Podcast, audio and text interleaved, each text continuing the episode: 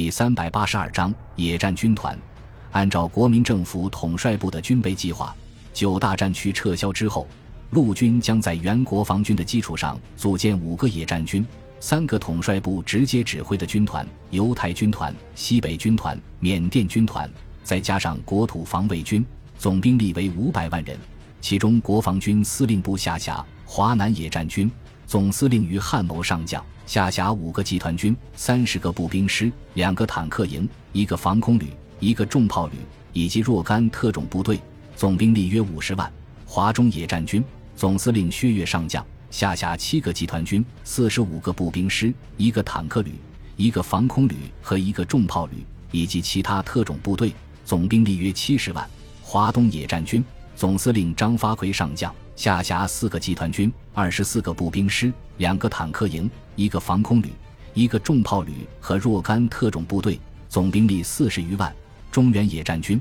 总司令李宗仁上将，下辖五个集团军、三十二个步兵师、一个骑兵师、两个坦克营、一个防空旅和一个重炮旅，以及少量特种部队，总兵力五十五万。华北野战军总司令阎锡山上将，下辖四个集团军、二十六个步兵师、四个骑兵师、两个坦克营、一个防空旅和一个重炮旅，以及少量特种部队，总兵力五十余万。犹太军团。总司令斯兹皮尔曼上将下辖两个坦克师、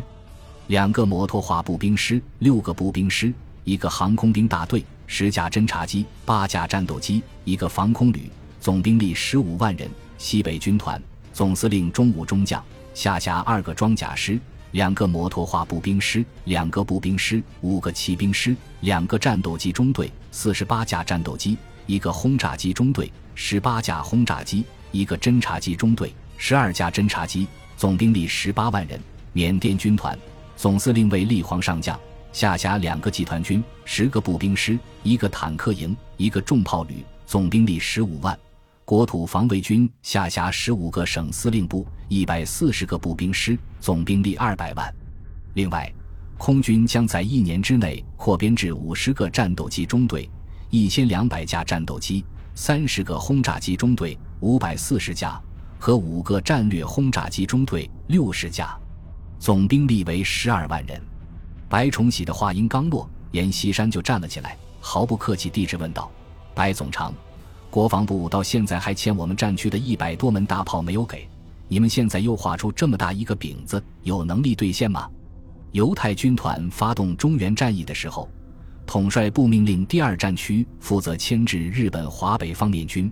结果由于种种原因没有能够完成任务，致使整个战役险些失败，故而白崇禧在电报里面没少指责阎锡山指挥不力。阎锡山土皇帝做了几十年，资格又比白崇禧，哪里能够咽得下这口气？今天逮住机会当众质问白崇禧，就是想出这口气。没想到的是，白崇禧当即承认了错误，他非常诚恳地说道：“严老。”由于军工企业的产量无法在短时间内满足要求，所以统帅部按照先近后远的原则，优先满足第三、第四、第五、第六和第九战区的需要，其他几个战区确实有所延误。我代表统帅部和国防部向你们表示深深的歉意。说完，举手敬了个礼，搞得阎锡山不好意思再继续追究。白崇禧接着向大家说道：“现在军工企业的产能大幅度增加。”驼峰航线的运输能力也有了突飞猛进的发展，统帅部承诺的武器装备还是能够满足要求的。另外，这次将优先把坦克、重炮和高炮配备给华北野战军。听白崇禧这么说，阎锡山感到非常有面子，顿时乐滋滋地坐了下去，再也没有意见了。白崇禧又说道：“野战军组建完毕之后，将全面投入攻势作战。”国统区的地方守备任务将全部由国土防卫军来接替，这样一来，可以集中相对优势的兵力，逐个击破日军的孤立战略集团。孙百里站起来补充道：“组建野战军的工作以三个月为期，也就是到明年十二月一日以前，一定要全部完成。”蒋鼎文问道：“难道这么长时间内就不打仗了？”孙百里解释道。组建野战军和打仗并不矛盾。首先，野战军要把地方的守备任务移交给国土防卫军，这个可以非常轻松地完成。其次，由于基本上不存在横跨几个战区调动部队的情况，所以各野战军集结兵力也需要不了多长时间。最后，包括坦克在内的重型装备的配备可以边打边装备，不能等着装备无所事事。陈诚补充道：“统帅部制定的计划是，野战军组建完之前，采取逐步蚕食的战术，压缩日军生存空间，为大规模战役做准备。完成之后，则立即进行大兵团作战。”听了统帅部成员们的解释之后，军政首脑们纷纷点头，表示没有异议。这时候，孙百里开始就武汉会战的具体部署提出看法。他说道：“根据刚才大家的意见。”国军将在三到四个月之后发起武汉会战，歼灭日军第十一军，收复武汉三镇。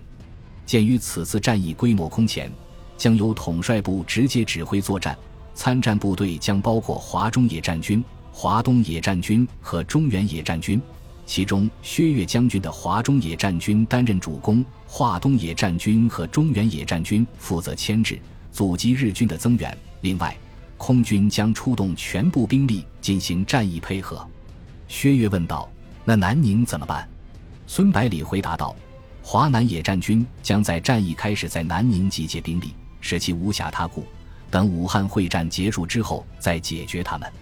随后，与会者进行了热烈的讨论，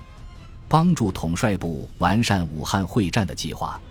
两天之后，会议顺利结束。国民政府统帅部随即根据会议决议发布两道命令：第一道是撤销战区，组建野战军；第二道是责成参谋部制定详细的战役规划。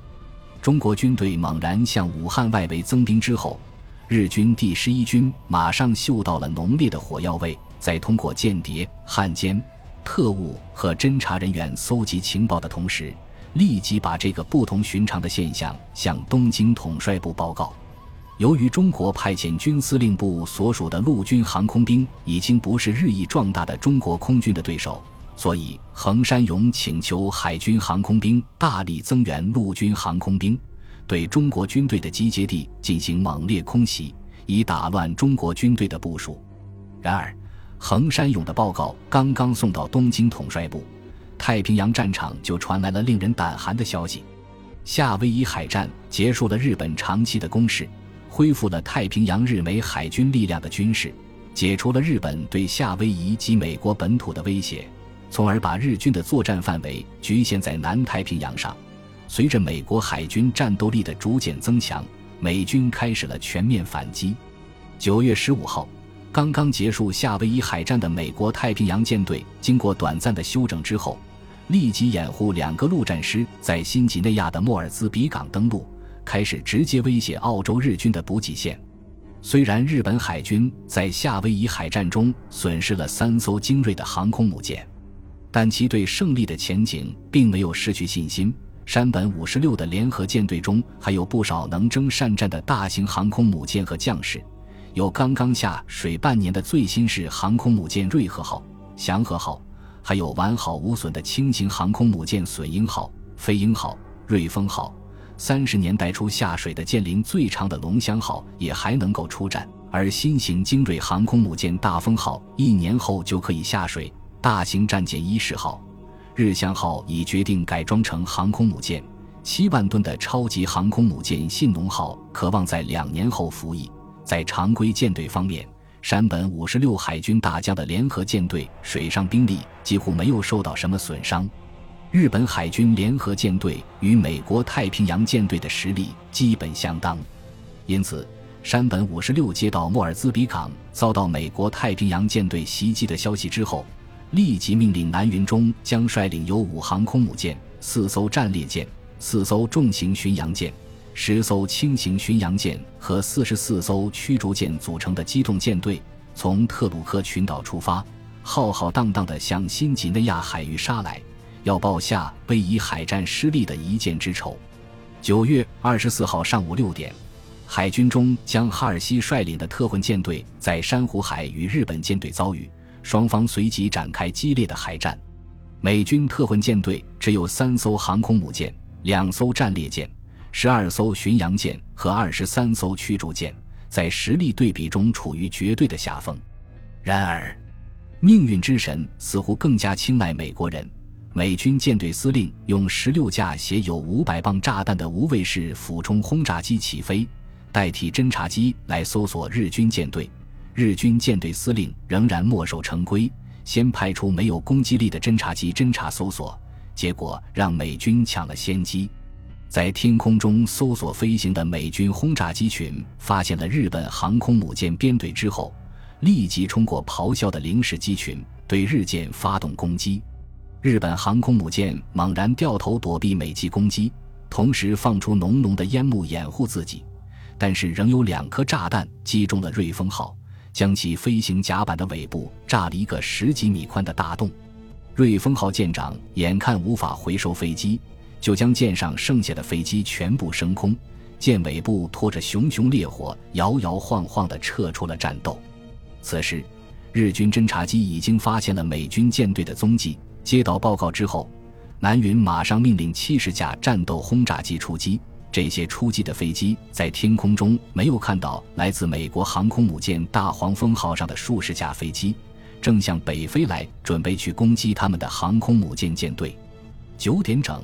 日本轰炸机从五千米的高空振翅俯冲下来。萨拉托加号和埃塞克斯号航母一看来者不善，急忙躲入一片雷雨区。而暴露在开阔海面上的大黄蜂号却成了日本俯冲轰炸机和鱼雷机的主攻目标。一名日本飞行员驾驶着飞机以自杀性俯冲，笔直地朝大黄蜂号的飞行甲板撞来。机上所带的两枚炸弹在飞机撞穿甲板的瞬间一起炸响，舰面上爆发出一团直冲云霄的巨大火焰。几分钟后，日本鱼雷机又从舰后低空而来。两条鱼雷命中了机舱部位，接着又有三颗炸弹穿透前甲板，卡住升降机，并在舰舱内部爆炸。十分钟后，大黄蜂号变成了一座燃烧的地狱，滚滚浓烟冲天而起，爆炸声此起彼伏。救火队立即奋勇抢救，驱逐舰也赶来了，设法抛缆营救这艘已失去行驶能力的军舰。与此同时，由大黄蜂号起飞的第一批攻击飞机，也使日军的祥和号航空母舰面临着生死考验。无畏式俯冲轰炸机一架接着一架穿过密集的高射炮火向该舰俯冲，四颗炸弹命中了祥和号，在一道道夺目的闪光之后，接着便是一声声惊天动地的巨响，弹着点附近的炮手被炸得血肉横飞。几架着火的飞机被炽热的气浪掀入大海，飞行甲板炸开了好几个大口子，钢板奇形怪状的向上翻卷着。不出几分钟，祥和号从船头到船尾都被吞没在熊熊烈火之中，船上的大炮也被打哑了。然而，直到美机结束攻击，这艘战舰仍然没有沉没。随后。日军舰队的第二攻击波和第三攻击波相继赶到美军舰队上空，对美军的航空母舰编队发动了铺天盖地的进攻，而美军航母的战斗机群则在空中与日军激烈战斗，拼命阻止其对舰艇的攻击，根本无暇攻击日军舰艇。最后，美军航母编队无法忍受如此残酷疯狂的连续攻击，在回收了盘旋在空中。油料即将耗尽的飞机后，便夺路而逃，退出了战斗。南云舰队则继续穷追猛打，终于将大黄蜂航母击沉，并重伤萨拉托加号，击沉驱逐舰两艘，获得了战术上的胜利。然而，日军舰队的两艘航空母舰遭到重创，再也无法参战，同时也损失了大批的作战飞机和有经验的飞行员。与之形成鲜明对比的是。美军在夏威夷海战中受损的一艘航母已经修复完毕，同时还有两艘新航空母舰下水。美国凭借强大的工业实力，使太平洋海域的实力对比发生根本性的改变。